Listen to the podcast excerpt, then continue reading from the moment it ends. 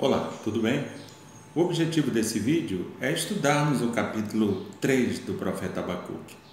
Eu preciso te lembrar que nesse mesmo canal nós temos outros três vídeos que tratam dos dois primeiros capítulos do profeta Abacuque.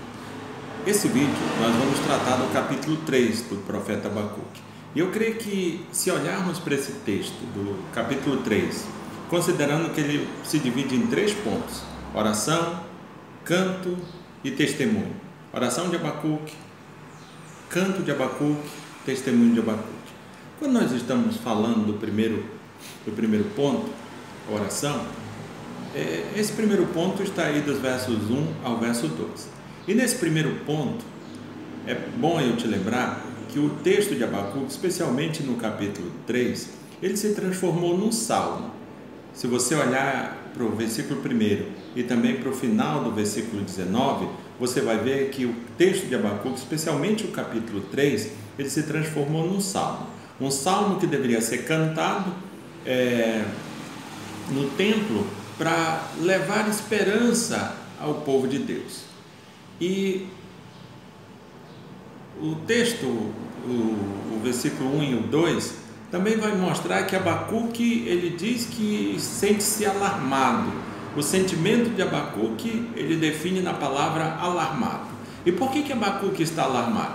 Eu digo que ele está alarmado pelo menos por duas razões.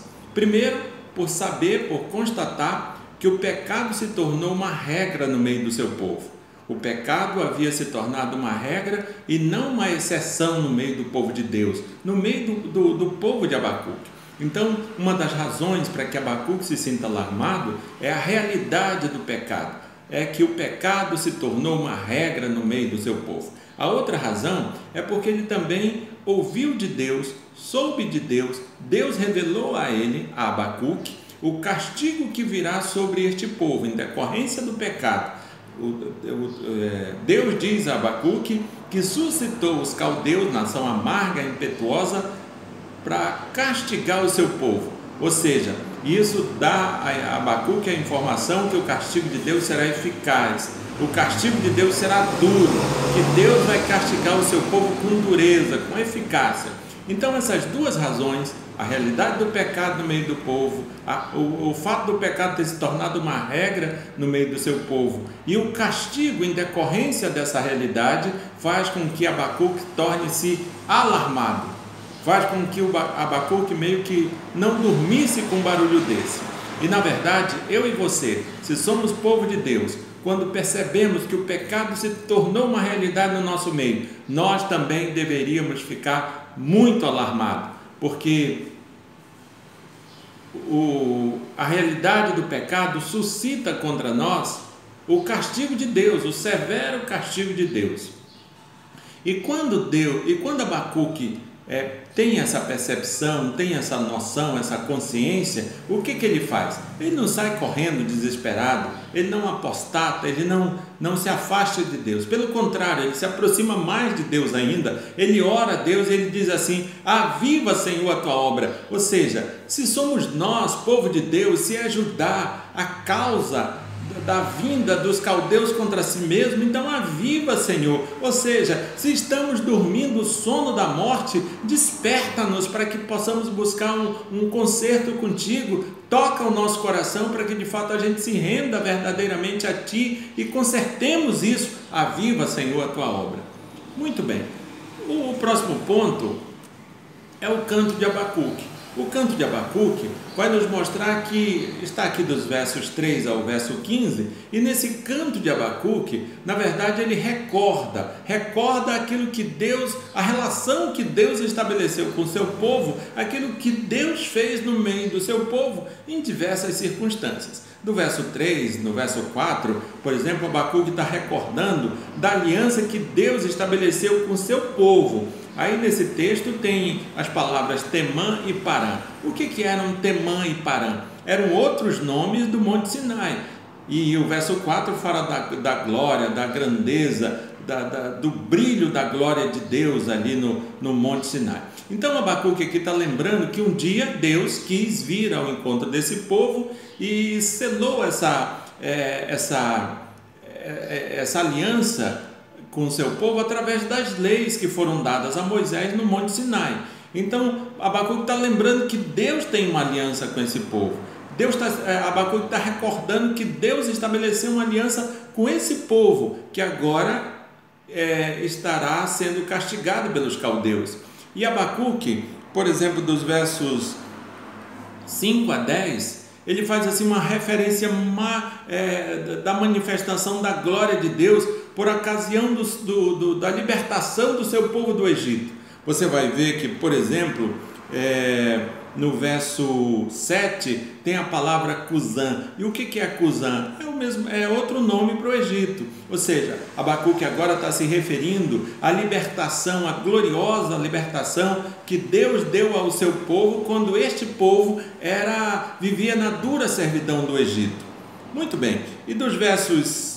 É, do, do, no verso 8, por exemplo, ele vai dizer: é, é, contra os rios a tua ira, ou contra o mar o teu furor? É, certamente está lembrando ali da, da, da, de quando Deus fez com que as águas do Nilo se tornassem em sangue, e mais para frente, é, no verso 10, ele vai falar da, trazendo assim de uma forma poética, o momento que Deus abriu o mar para que o povo passasse a pé enxuto. E no verso 11, todas, eu creio que todos nós, quando lemos o verso 11, lembramos ali daquela, daquela batalha, daquele momento, melhor dizendo, que Josué ora a Deus e Deus fez o sol e a lua pararem, e assim Josué, assim o povo de Deus teve condições de vencer o inimigo do povo de Deus. E nós vamos ver ainda dos versos 12 ao verso 15 é, a conquista é, de, de, de Canaã, mostrando quando Deus esmigalhou os povos pagãos que viviam ali. Então, dos versos 12 a 15, nós temos esse, esse relato assim de, de uma forma poética. Na verdade, do, do, do, verso 3 até o verso 15, nós temos esse canto assim de uma forma poética, mas lembrando o que Deus já havia feito, da, da relação que o próprio Deus estabeleceu com esse povo e das tantas vezes que Deus, de uma forma prodigiosa, milagrosa, grandiosa, inexplicável aos olhos humanos, ele livrou esse povo, ele abençoou esse povo. E aí poderíamos perguntar: por que Abacuque nos ensina? Ou melhor, o que, que Abacuque nos ensina com esse canto?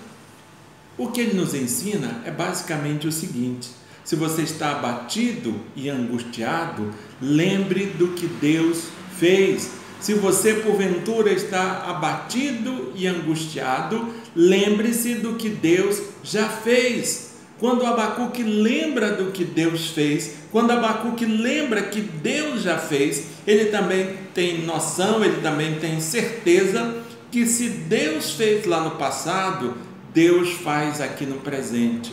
Então, você que assiste esse vídeo, se você está angustiado, abatido, lembre-se do que Deus fez, porque se Ele já fez, Ele pode fazer hoje, Ele pode te abençoar hoje.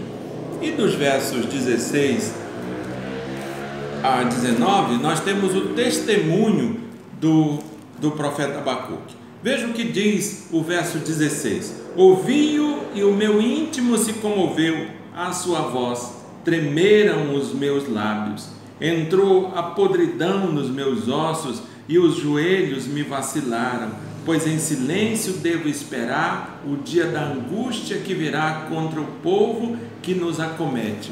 Ou seja, eh, Deus eh, revelou a Abacuque o que irá acontecer, o duro castigo que virá contra o seu povo. Quando Abacuque toma consciência disso, quando Abacuque é informado por Deus disso, ele fica assim meio que pasmo, ele fica meio sem, sem, sem forças, ele meio que desmaia, ele não dá conta de ficar em pé, porque ele passou a ter certeza, ter, ter, ele visualizou a dureza do castigo que Deus trará contra o seu próprio povo. Mas a esperança de Abacuque aqui é que num outro momento Deus virá e castigará os caldeus, que são os povos que acometeram, que acometerão, que castigarão o povo de Deus. Então o que, que Abacuque faz? Espera. Mas veja, é interessante que depois de fazer tudo o que foi possível ser feito, Abacuque ora, Abacuque ora, Abacuque se queixa a Deus e agora ele entendendo que não há mais nada o que ele faça, ele espera. E eu creio que a grande lição que isso aqui nos dá é a seguinte: às vezes viver por fé é esperar, às vezes viver por fé é ficar quieto e esperar em Deus. Existe uma passagem que Jesus chega para é, ressuscitar uma menina que estava morta e os pais choram e estão ali agoniados e Jesus olha para eles e diz: tão somente creia. Existe um momento na nossa vida, nós que cremos no Senhor, você que, que crê, você que está angustiado, você que está abatido, existe um momento que eu e você temos apenas que crer. E, a, e crer em algum momento é ficarmos esperando, é ficarmos quietos. É isso que Abacuque está nos ensinando aqui. A partir do verso 17, Abacuque vai mostrando a realidade, a dureza da realidade. Ele está falando aqui de, de coisas duras e, e, e, difíceis, mas que são reais.